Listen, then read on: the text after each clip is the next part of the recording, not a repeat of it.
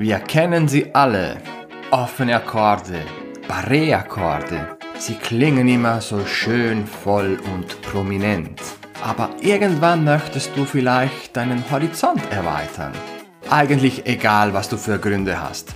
Heute möchte ich dir erklären, wie du mit zwei Noten, mit nur zwei Tönen, eine Akkordfolge spielen kannst. Als Beispiel lassen wir uns von der Strophe von Comfortably Numb von Pink Floyd inspirieren. Wir wollen von hier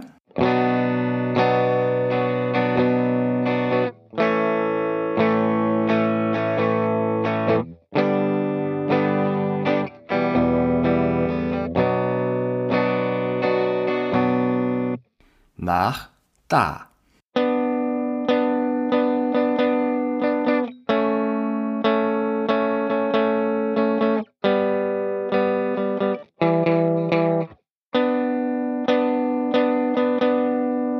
Wir wollen also die Akkorde in Terzen spielen. Wie du vielleicht schon weißt, besteht ein Moll- oder ein Dur-Akkord aus drei verschiedenen Noten. In Intervalle nennt man das den Grundton, die Terz, klein bei Moll, groß bei Dur und die Quinte. Wenn du noch nicht so genau weißt, was Intervalle sind, dann höre dir doch auch die Folge Nummer 12 des Podcasts an. Also, wieso in Terzen? Weil die Terz bestimmt, ob ein Akkord Moll oder Dur klingt. Darum gibt es auch die unterschiedlichen Terzen, die kleine und die große. Und die Quinte können wir getrost weglassen, weil sie ja nichts über Moll oder Dur aussagt. Also, wie kannst du dir jetzt das einfach selbst zusammenbasteln, ohne gleich nach Griffbildern zu suchen? Auf die Plätze, Gitarre in die Hand und los. Starten wir mit B-Moll, dem ersten Akkord unseres Beispiels. Suche jetzt ein beliebiges B auf dem Griffbrett. Ich habe zum Beispiel das B auf der vierten Seite im neunten Bund gefunden. Jetzt solltest du wissen, wie weit entfernt die kleine Terz vom B aus ist. Es sind drei Halbtöne oder drei Bünde. Zähle jetzt vom B aus drei Bünde in Richtung Steg und du findest die kleine Terz. In diesem Fall ist es ein D.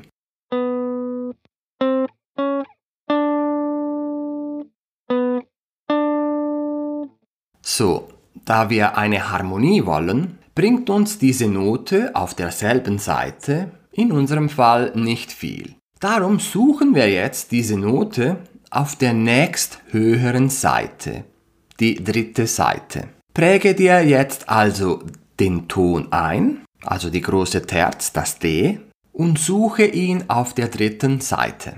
Die Vorgehensweise ist übrigens auch ein super Ohrtraining, da du denselben Ton an einem anderen Ort finden musst. Die kleine Terz auf der dritten Seite finden wir im siebten Bund.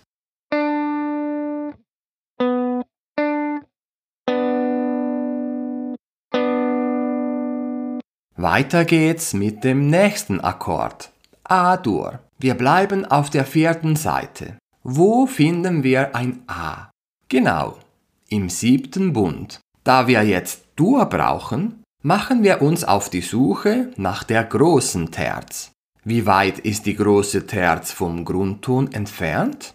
Vier Halbtöne oder vier Bünde. Jetzt kannst du wieder vier Bünde ausgehend vom A in Richtung Steg zählen und du landest auf der großen Terz. Und zwar auf dem Cis.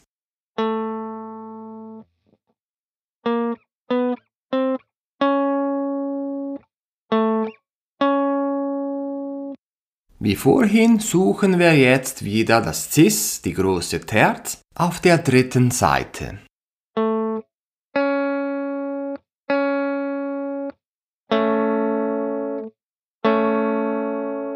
Tada! Und schon haben wir einen Dur-Klang, einen A-Dur. Das gleiche Spiel machen wir nochmals mit dem nächsten Akkord der Progression, den G-Dur. Wo ist das G auf der vierten Seite? Im fünften Bund. Zähle wieder vier Bünde in Richtung Steg. Wir erinnern uns, die große Terz ist vier Bünde bzw. vier Halbtöne entfernt.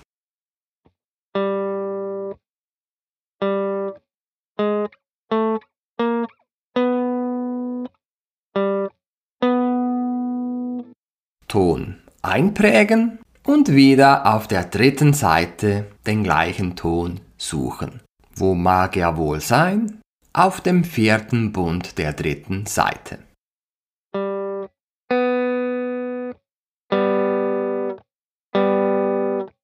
So, ist dir jetzt bereits etwas aufgefallen? Vielleicht ein Muster? Du greifst A-Dur und G-Dur in Terzen genau gleich einfach in den Bünden verschoben. Du kannst jetzt daraus schließen, dass auf diesen Seitenpaaren dieses Griffmuster immer einen Durklang erzeugt. Mit diesem Griffmuster spielst du immer Grundton und große Terz. Mit der Zeit wirst du dir das einprägen, so dass du nicht mehr die Bünde auf derselben Seite abzählen musst, um zur großen Terz zu kommen. Okay, ein Akkord fehlt noch, und zwar E-Moll. Für E-Moll bewegen wir uns zur fünften Seite, da ich für dieses Beispiel Leerseiten vermeiden möchte. Wo ist ein E auf der fünften Seite? Zum Beispiel im siebten Bund. Da wir Moll benötigen, brauchen wir jetzt wieder die kleine Terz. Wir erinnern uns, die kleine Terz ist drei Bünde entfernt.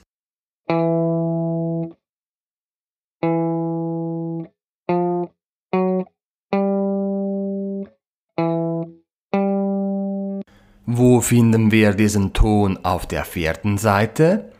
Im fünften Bund.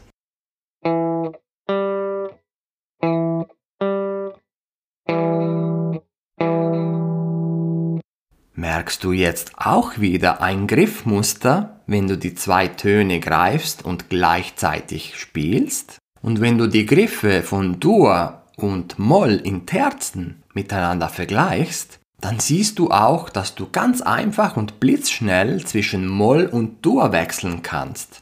Super! Wir haben jetzt unsere Akkordfolge B-Moll, A-Dur, G-Dur, E-Moll von vollen Akkorden zu Terzen umgewandelt.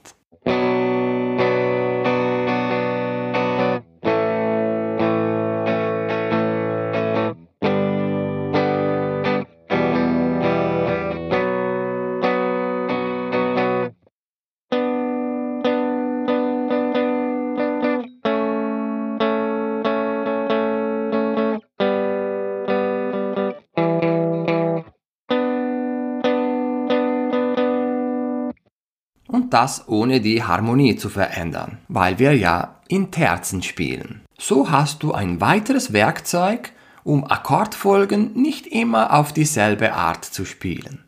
Falls du das Thema noch weiter vertiefen möchtest, dann empfehle ich dir Folgendes. Versuche mit dieser Vorgehensweise unsere Beispiel-Akkordfolge in Terzen auf anderen Seiten oder Bünde zu spielen. Es gibt ganz viele verschiedene Kombinationen. Danach kannst du versuchen, andere Akkordfolgen, die du magst, so umzuwandeln. Neben deinem allgemeinen Musikverständnis wirst du deine Griffbrettorientierung verbessern und natürlich auch dein Ohr.